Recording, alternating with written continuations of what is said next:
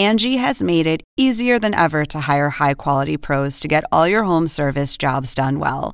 Just bring them your project online or with the Angie app, answer a few questions, and Angie will connect you with local pros who match your specific needs. Or book a service instantly at an upfront price. So join the millions of homeowners who use Angie to care for their homes and get your next home service job done well. Download the free Angie mobile app today or visit Angie.com. That's A N G I.com.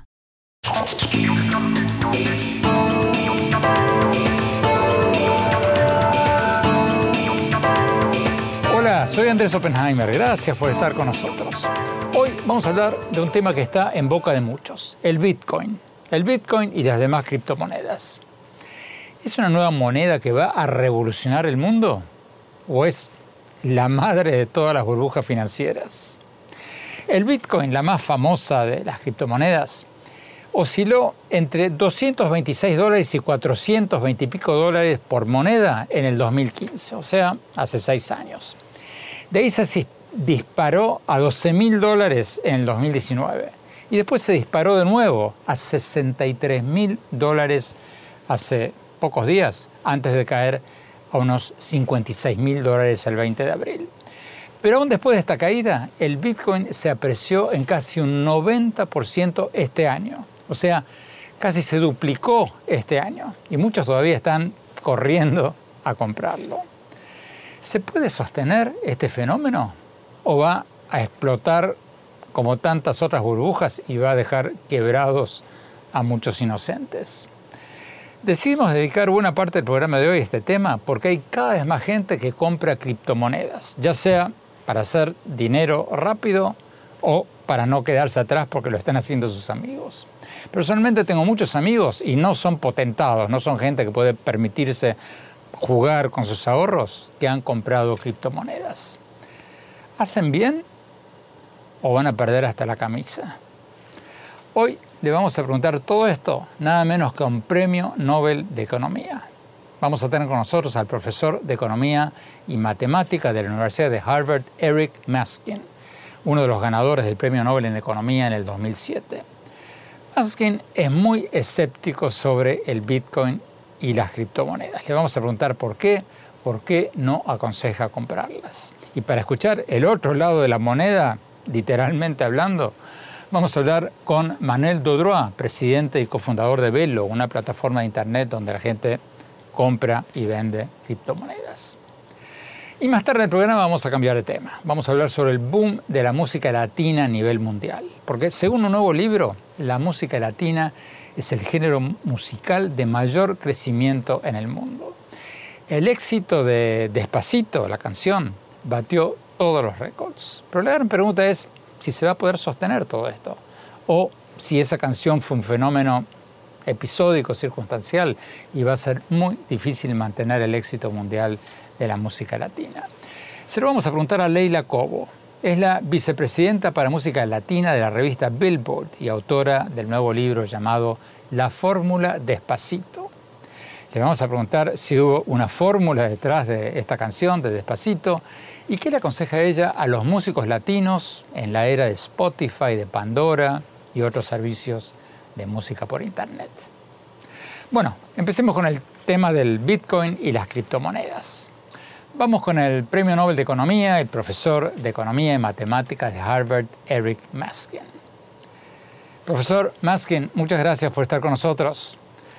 Doctor Maskin, usted se ha autodescrito como un escéptico sobre el Bitcoin y las demás criptomonedas. ¿Usted cree que la gente, las personas que compraron Bitcoin y otras criptomonedas van a perder su dinero? Es muy posible que pierdan su dinero, porque no sabemos qué pasará con el valor de estas criptomonedas en el futuro. Ahora están de moda, pero quizás la moda no dure. Bueno, hace pocos días el valor del Bitcoin cayó cerca de un 10%, justo después de llegar a un récord de más de 61 mil dólares, pero también es cierto que se apreció muchísimo este año. ¿Usted diría, entonces, por lo que entiendo de lo que dice, que comprar bitcoins es como apostar en un casino? Sí, creo que llamarlo un juego de azar es una buena analogía. Uno de los muchos problemas con el Bitcoin y otras criptomonedas es que estos activos no tienen valor intrínseco. No es como comprar oro, donde el oro realmente se puede usar en joyería o con fines industriales. Con Bitcoin no hay otro propósito sino en que es un activo. Entonces, si todo el mundo decide un día que el Bitcoin ya no vale mucho, entonces de hecho no valdrá mucho. Usted ha dicho que el Bitcoin y las demás criptomonedas tienen más desventajas que ventajas. ¿Cuáles serían para usted, cuáles son para usted las principales desventajas? Uh, bueno, hablando como economista, creo que el principal peligro es que si el Bitcoin se hiciera realmente popular, de modo que la gente comenzara a usar Bitcoin en lugar de dinero normal, dólares, pesos, euros, etcétera, entonces sería mucho más difícil para los gobiernos tener una política monetaria. Y la política monetaria es un arma muy importante contra la recesión. Entonces, si el gobierno quiere combatir una recesión, lo que puede hacer es expandir la oferta monetaria para darles a los empresarios más liquidez, para expandir el empleo, expandir la producción y devolver la economía a la normalidad. Eso es de suma importancia. Y el Banco Central puede hacer todo lo contrario si la economía está en peligro de sobrecalentamiento. El Banco Central puede intentar contraer la oferta monetaria para evitar la inflación. Pero si todos usan criptomonedas en lugar de dinero ordinario, entonces el Banco Central ya no tiene la capacidad de combatir la inflación y combatir la recesión. Entonces, para mí, como economista, esa es una gran preocupación sobre el posible futuro del Bitcoin.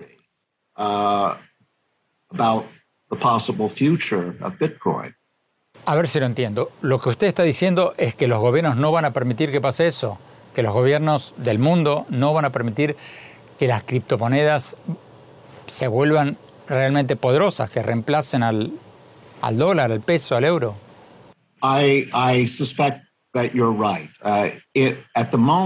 Sospecho que tienes razón. Por el momento, Bitcoin es solo una pequeña fracción de la oferta monetaria. Si llegamos al punto en el que fuera realmente sustancial, entonces sí, creo que los gobiernos tendrían que intervenir y al menos regular las criptomonedas de la misma manera que se regulan muchos otros activos. ¿Pero usted cree que el Bitcoin va a ser más popular que el dinero normal? Yes, well, we're a long way bueno, en este momento estamos muy lejos de que sea más popular que el dinero regular, pero sí puede suceder. Ciertamente, muchos de los defensores del Bitcoin lo ven como una alternativa al dinero creado por el gobierno, a la antigua. Dicen, ¿por qué necesitamos más al gobierno para producir dinero? Podemos hacerlo, podemos hacerlo por nuestra cuenta. Pero eso ignora el hecho de que los gobiernos llevan a cabo este papel fundamental de la política monetaria del que hablábamos. Existe otro peligro, que es que las criptomonedas puedan interferir con el sistema bancario. Los partidarios de Bitcoin dicen, con Bitcoin ya no necesitamos bancos. Si quieres transferir dinero de una persona a otra, no tienes que pasar por un banco, podrías hacerlo directamente. Y así podemos deshacernos de los bancos. Pero en realidad los bancos prestan un servicio muy útil, juegan un papel muy útil en la economía moderna. Necesitamos de los bancos para invertir en emprendedores. Si pongo mi dinero en el banco, el dinero no se queda ahí. El banco usa ese dinero para hacer préstamos para proyectos productivos. Y una cosa en la que los bancos se han especializado es en identificar a qué proyectos prestar dinero. Los bancos son expertos en eso. Pero profesor Maskin, si las criptomonedas son un casino, como usted dice, lo más probable es que los gobiernos las intervengan o las regulen, ¿cómo se explica, cómo explica usted que empresas gigantes como Tesla, Delta Airlines o PayPal estén empezando a ofrecer algunos productos en Bitcoin? ¿No es una señal esa de que el Bitcoin está comenzando a ser aceptado por la comunidad empresarial? Quizás lo sea. Quizás Bitcoin sea aceptado por la comunidad empresarial, pero yo les diría que lo piensen dos veces, por los peligros que Bitcoin podría crear tanto para el sistema bancario como para la política monetaria. Tenemos que ir a un corte. Cuando volvamos le quiero preguntar, doctor Maskin, ¿qué dice del argumento de quienes defienden los bitcoins y las criptomonedas que dicen que ustedes, los economistas, los premios Nobel en economía, que critican al bitcoin lo hacen porque están con el status quo? porque le tienen miedo a esta revolución financiera, económica que va, según ellos, a cambiarlo todo. No se vayan, ya volvemos.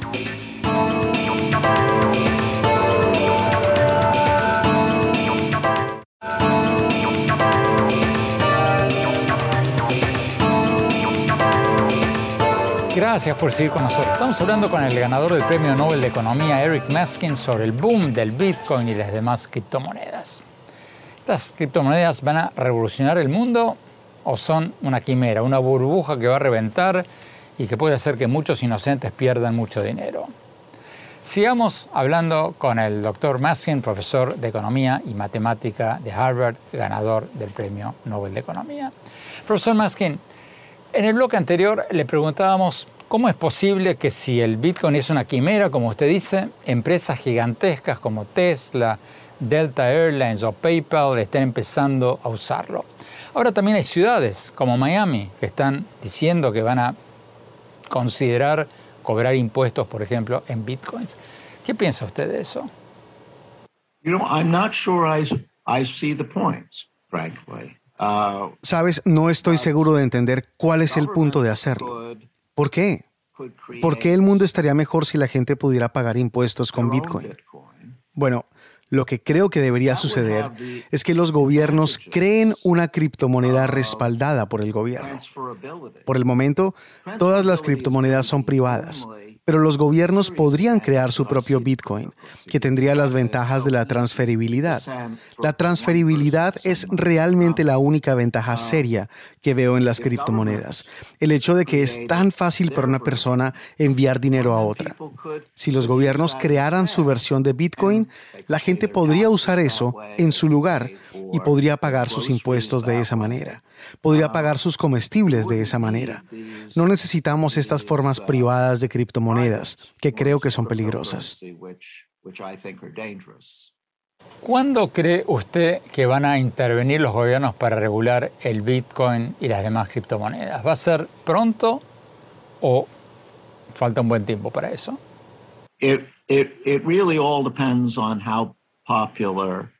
Realmente todo depende de cuán popular se vuelva Bitcoin. Por el momento, la mayoría de la gente no se ha involucrado y por el momento no se puede usar Bitcoin para ir al supermercado y comprar pan. Creo que una vez que lleguemos al punto en el que Bitcoin sea más ampliamente aceptado como medio de intercambio, es cuando el gobierno probablemente intervendrá. Pero antes de hacerlo, creo que intentará crear su propia versión de Bitcoin, con la esperanza de que la gente lo use en lugar del Bitcoin privado. Permíteme una pregunta personal. Usted, aunque sea como experimento o con fines académicos, ¿compró bitcoins o, compró cualquier otra criptomoneda?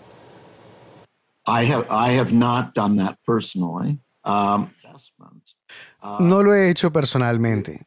Sabes, no me opongo a que las personas lo compren como un experimento o como una inversión. Creo que la gente debería tener la libertad de usar su dinero como quiera. Y si cree que Bitcoin es una buena inversión, deberíamos poder hacerlo.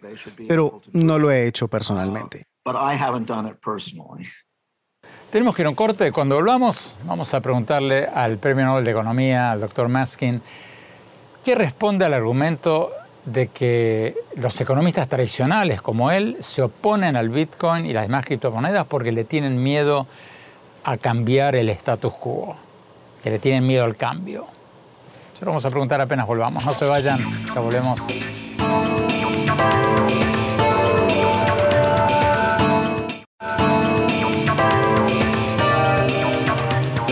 Gracias por seguir con nosotros. Estamos hablando con el Premio Nobel de Economía Eric Meskin sobre el boom del Bitcoin y las demás criptomonedas. ¿Estas nuevas monedas van a revolucionar el mundo o son una burbuja que va a reventar en cualquier momento? Sigamos hablando con el profesor Maskin, también profesor de Economía y de Matemáticas de la Universidad de Harvard. Doctor Maskin, muchos ambientalistas dicen que la producción de bitcoins y otras criptomonedas consumen tanta energía que van a empeorar dramáticamente el cambio climático. ¿Es cierto eso? Y si es así, ¿cómo se explica? In the course of the creation bueno, lo que pasa es que en la producción de más bitcoins hay mucho tiempo de computadora dedicado a resolver problemas matemáticos bastante complicados. Y el consumo de energía de esas computadoras es muy, muy grande. Y debido a que las computadoras requieren electricidad y debido a que la electricidad requiere la quema de combustibles fósiles, terminamos contribuyendo al calentamiento global como resultado del Bitcoin. Creo que es una razón para encontrar más formas de dinero que ahorren energía. El dólar ordinario, el peso ordinario, el euro ordinario no consumen las mismas cantidades de energía que el Bitcoin. Y eso lo veo como una ventaja. Estás cumpliendo el papel social que debe jugar el dinero. Podemos comprar y vender cosas usando estas formas de dinero anticuadas y no terminamos gastando mucha energía al hacerlo. Finalmente, profesor Maskin, ¿qué le diría usted a los defensores del Bitcoin y las criptomonedas en general que dicen que estas monedas son algo muy nuevo y muy revolucionario y que los economistas tradicionales como usted, por naturaleza, siempre van a estar en contra porque este es un nuevo fenómeno que está alterando el status quo. ¿Qué le respondería a quienes dicen eso? Diría que hay diferentes formas de alterar el status quo. Una forma de alterar el status quo es mejorar la situación de la sociedad. Y estoy a favor de romper el status quo para hacer eso. Pero no veo que Bitcoin tenga suficiente valor social para tener ese cambio particular. Así que no estoy en contra del cambio, pero estoy en contra del cambio que daña a la sociedad.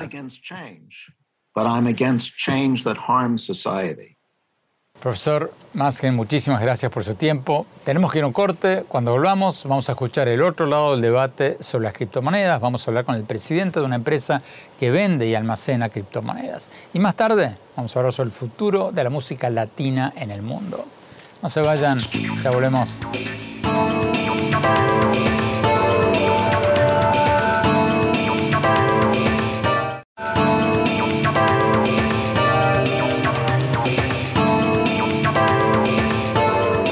Gracias por seguir con nosotros. Para quienes recién se nos unen, en los bloques anteriores estuvimos hablando con el Premio Nobel de Economía Eric Meskin, que nos dijo que para él el Bitcoin y las demás criptomonedas son una quimera, como jugar en el casino, y que no les ve mucho futuro. Ahora, para escuchar la otra cara de la moneda, literalmente hablando, tenemos con nosotros a Manuel Baudrois, presidente y cofundador de Velo, una plataforma de Internet donde la gente compra y vende criptomonedas. Manuel, gracias por estar con nosotros. El premio Nobel Maskin nos acaba de decir que si los bitcoins y las otras criptomonedas empiezan a ser realmente populares y la gente los empieza a usar igual o más que el peso o el dólar, los gobiernos van a intervenir y lo van a prohibir. ¿Tú crees que eso podría pasar?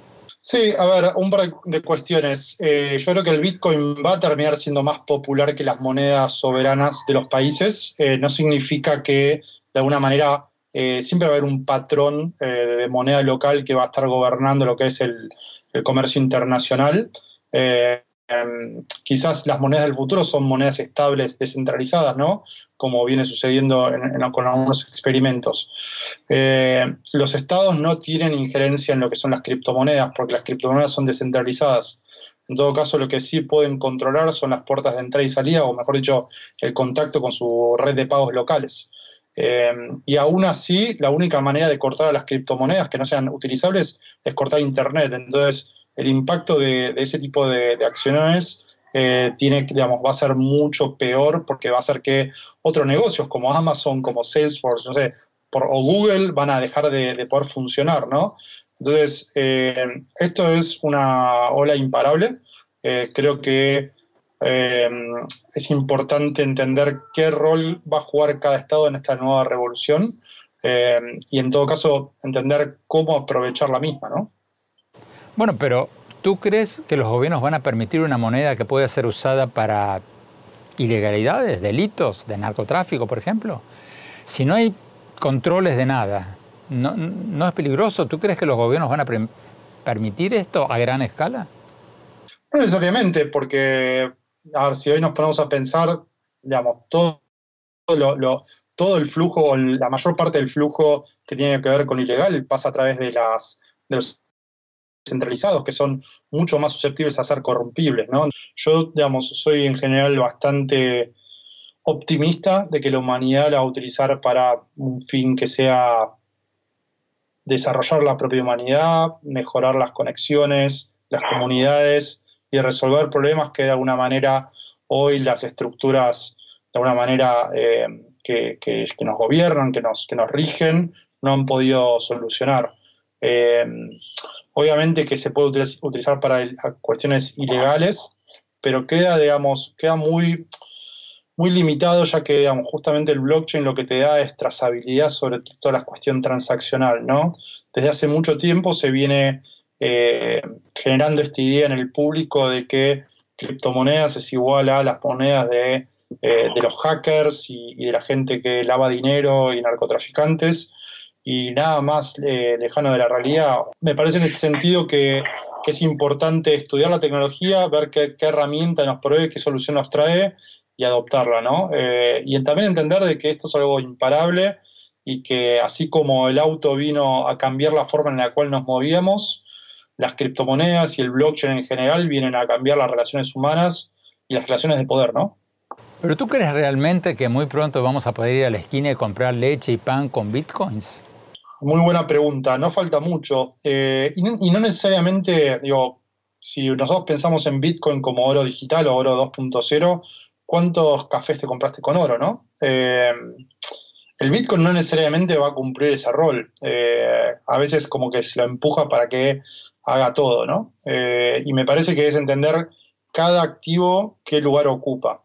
Sí vamos a ver la utilización de stablecoins, o sea, monedas estables contra el dólar, criptomonedas estables contra el dólar, que se vayan popularizando cada vez más. De hecho, yo trabajo en, en mi proyecto para que eso suceda y uno pueda utilizarlo me parece que la clave del éxito de lo que es el, digamos, la industria cripto es poder hacer algo tan complejo y, tecnológicamente desafiante, que sea algo mundano, que sea cotidiano, del día a día, simple e intuitivo, ¿no?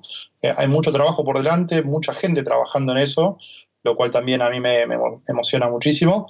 Eh, y ya, va a llegar ese día. De hecho, las mayores eh, banderas de tarjetas de, crédito están trabajando para lanzar sus productos que puedan consumir criptomonedas. Entonces, definitivamente el 2021 va a ser un año en el cual vamos a ver que este tipo de cuestiones van a empezar a ser cotidianas.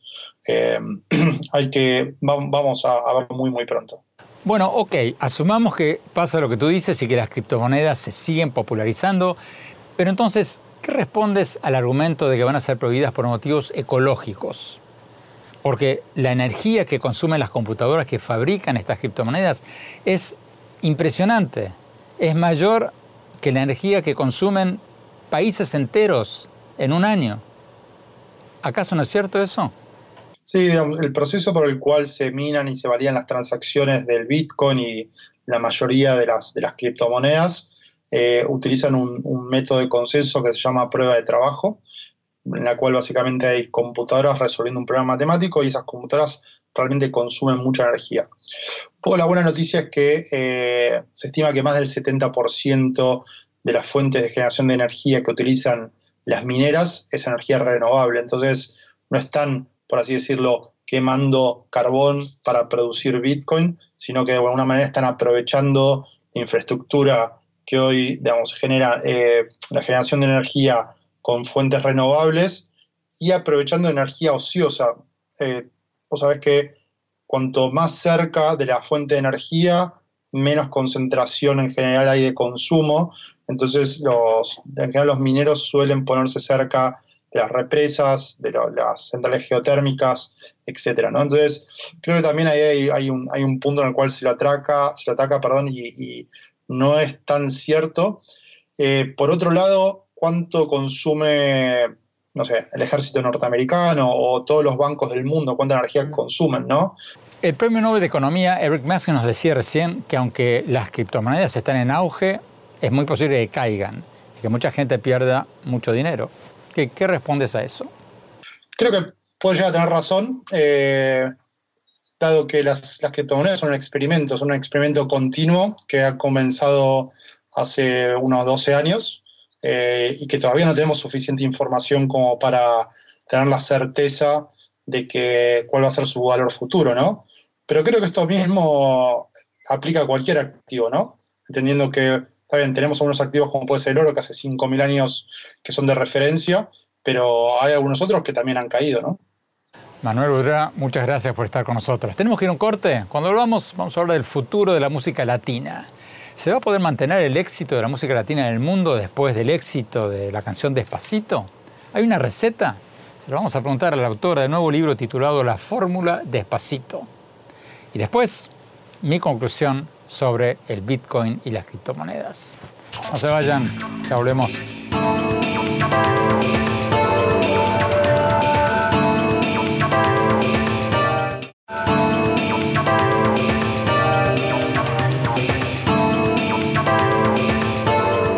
Gracias por seguir con nosotros. Según un nuevo libro, la música latina es la de mayor crecimiento en el mundo. Pero buena parte de eso se debió al éxito de Despacito la canción de Luis Fonsi que todavía se está cantando en muchas partes. ¿Se va a poder mantener el éxito de la música latina? Leila Cobo, la vicepresidenta de música latina de la revista Billboard, acaba de escribir un libro llamado La Fórmula Despacito. Hablamos con ella apenas apareció el libro. Veamos lo que nos dijo.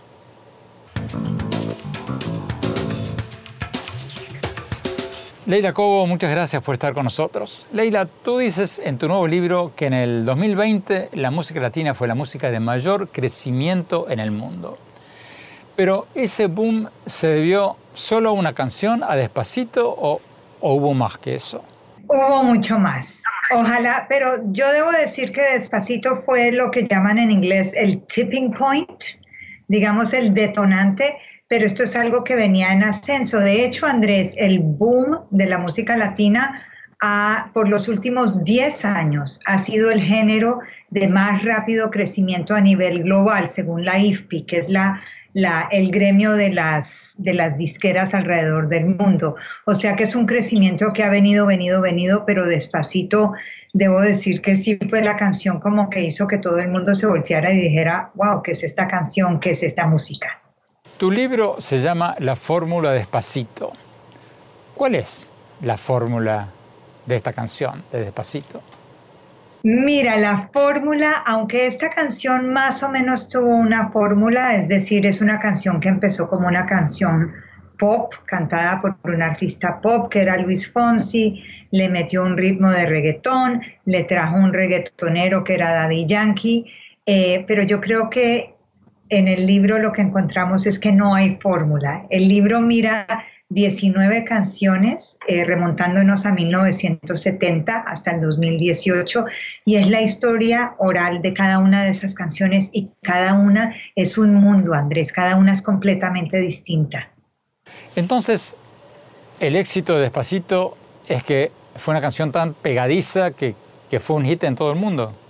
Bueno, no es solamente eso, es una canción que es, muy buena, es el video, de hecho el video es el más visto en la historia de YouTube, pero también debo decir que es una canción muy buena que llegó en el momento correcto, con los artistas correctos, con la promoción correcta. Muchas cosas tienen que ver con suerte y, y con timing, pero sí empieza con una canción muy especial porque tuvo ese éxito. Esa canción fue número uno en las listas de Billboard de todos los idiomas por 16 semanas. Imagínate, eso fue un récord en ese momento. Entonces, esa clase de éxito es muy difícil de lograr en cualquier idioma, en cualquier circunstancia, y que lo haya hecho una canción en español, pues es muy emocionante, es muy emocionante para todos ver ese éxito global en nuestro idioma. Leila, ¿cómo ha cambiado el mundo de la música con el streaming? ¿Es más fácil o más difícil hoy para un joven artista que recién empieza a ganar dinero con la música? ¿Es más fácil o es más difícil que antes? El cambio es radical. Eh, por el lado bueno, te diría que gracias al streaming, la música latina, que obviamente ha tenido sus olas de popularidad, ¿no? No es que la música latina nació con despacito, ni mucho menos, y eso es lo que muestra el libro. Eh, yo empiezo con Feliz Navidad y tengo Conga, tengo Shakira, tengo Living la Vida Loca de Ricky, bueno, 20 canciones. Pero lo que hizo el streaming, que es muy interesante, es que permitió que esta música latina la oyera el que quisiera en cualquier lugar y esto antes no se podía. Antes tú necesitabas que un sello disquero te firmara, que una radio te tocara, que una televisión pasara tu video. Ahora tú puedes poner todo eso, echarlo al mundo y cualquiera lo ve. Eh, el reto es cómo sobresalir entre tanta música que hay. Entonces es por un lado más fácil, pero por otro lado también es más difícil. Tienes que, yo creo que, no sé, hoy tienes, el artista tiene que ser artista y manager y, y promotor social y muchas otras cosas que quizás antes no tenía que ser. ¿Cuál es el secreto para un joven que quiere vivir de la música? Antes el secreto era ser contratado por una gran disquera. ¿Ahora cuál es? Todavía necesitas un buen algo, ¿no? Necesitas eh, o una disquera o un distribuidor digital bueno o alguien que te haga un marketing convincente. Necesitas de alguna manera cortar como que todo ese, ese montón de música que hay. Entonces necesitas que tu música sobresalga. Yo te diría que lo primero, ante todo, es que tienes que desarrollar un sonido propio, un sonido que suene solamente a ti y algo que, que definitivamente encontré en el libro, una fórmula del libro que sí debo decir, es que cada canción de este libro era completamente distinta a todo lo que había en ese momento. Eh, como te dije, Conga de Gloria y Emilio Estefan, completamente distinta. Living la vida loca de Ricky Martin, nunca se había oído nada así. Bailando de Enrique Iglesias, que es como la precursora de Despacito, mezclaba Enrique con música cubana, gente de zona. Cada canción tiene algo que ninguna otra tenía. Eh, Burbujas de Amor de Juan Luis Guerra.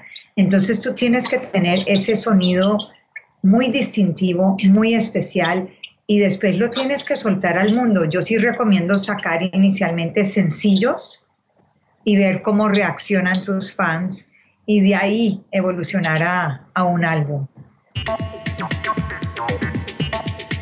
Cuando hablamos, mi opinión sobre el tema con el que arrancamos el programa, si el Bitcoin y las demás criptomonedas son una burbuja que va a reventar o no.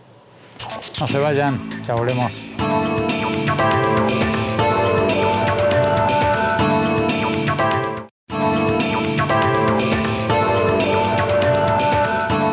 Gracias por seguir con nosotros. Mi opinión sobre lo que escuchamos hoy en la entrevista con el Premio Nobel de Economía Eric Maskin y sus críticas al Bitcoin y las demás criptomonedas. Y también sobre lo que nos dijeron los defensores de las criptomonedas. Yo no estoy en contra de las disrupciones tecnológicas, todo lo contrario. Si las criptomonedas se van a usar para que yo pueda mandarle dinero a otra persona sin pagarle una comisión al banco, bueno, esto no le gusta mucho a los banqueros, pero bienvenidas sean. Pero creo que el premio Nobel Magin tiene razón en muchas de sus críticas a las criptomonedas y en su predicción de que si esto sigue creciendo, los gobiernos van a intervenir, las van a regularlas. Y Maskin no es el único. Varios otros premios Nobel en economía, como Oliver Hart, Robert Merton, Joseph Stiglitz, también han sido muy pero muy críticos de las criptomonedas. Por varios motivos. Primero, porque si el Bitcoin y las demás criptomonedas empiezan a reemplazar cada día más a los dólares, a los euros, a los pesos, los países van a perder su capacidad de emisión de dinero. Y con eso, los gobiernos perderían todo su poder para combatir, por ejemplo, recesiones económicas o la inflación. Los gobiernos usan la emisión de dinero para aumentar la actividad económica cuando hay recesión cuando no hay dinero en la calle. Y al revés, los gobiernos frenan la emisión monetaria cuando hay demasiado dinero en la calle, cuando hay inflación. O sea, la emisión monetaria es el principal arma de los gobiernos para manejar la economía. Y si no tienen ese arma, no pueden hacer casi nada. En segundo lugar, hoy por hoy, la producción de estas criptomonedas consume una enorme cantidad de energía y de gases tóxicos de efecto invernadero. Según la publicación especializada DigiEconomist, que mide la cantidad de energía que requiere la producción de bitcoins, tan solo los bitcoins, tan solo esta criptomoneda consume más energía que todo un país como Argentina durante un año entero. ¿Escucharon bien? La producción mundial de bitcoins consume más energía de lo que consume un país como Argentina en el curso de un año. Entonces, si esto sigue creciendo, es muy probable que los países o las Naciones Unidas le pongan un freno por motivos ecológicos. Y en tercer lugar, a los gobiernos no les gusta que las criptomonedas permitan transacciones anónimas que pueden ser usadas para lavar dinero o para evadir impuestos o para otras actividades ilícitas. Independientemente de si eso ya está ocurriendo a gran escala o no, a los gobiernos no les gusta eso. Entonces, es probable que las criptomonedas no desaparezcan y que sigan siendo usadas como formas de transferencia por fuera de los bancos. Pero yo no creo que vayan a convertirse en monedas de uso corriente. Los gobiernos no van a permitirlo. A menos que los propios gobiernos las intervengan y las regulen para poder controlarlas. Eso sí, eso sí puede pasar. La gran pregunta es si cuando pasa eso, cuando pase eso, cuando los gobiernos empiecen a regularlas o intervenirlas, su valor no se va a desplomar. Y si muchos de los que especularon con estas monedas van a perder hasta la camisa. Mi consejo, be careful. Tengan cuidado. Bueno, se nos acabó el tiempo. Los dejo con ese consejo. Los invito a visitar mi blog en la página web andresopenheimer.com. Allí van a poder ver mi reciente entrevista con Bill Gates y mis más recientes artículos del Miami Herald. Les recuerdo la dirección andresopenheimer.com y síganme en mi Twitter, arroba OppenheimerA, en mi página de Facebook, Andrés Oppenheimer, y en mi cuenta de Instagram, Andrés Oppenheimer Oficial. Gracias por habernos acompañado, cuídense mucho, hasta la semana próxima.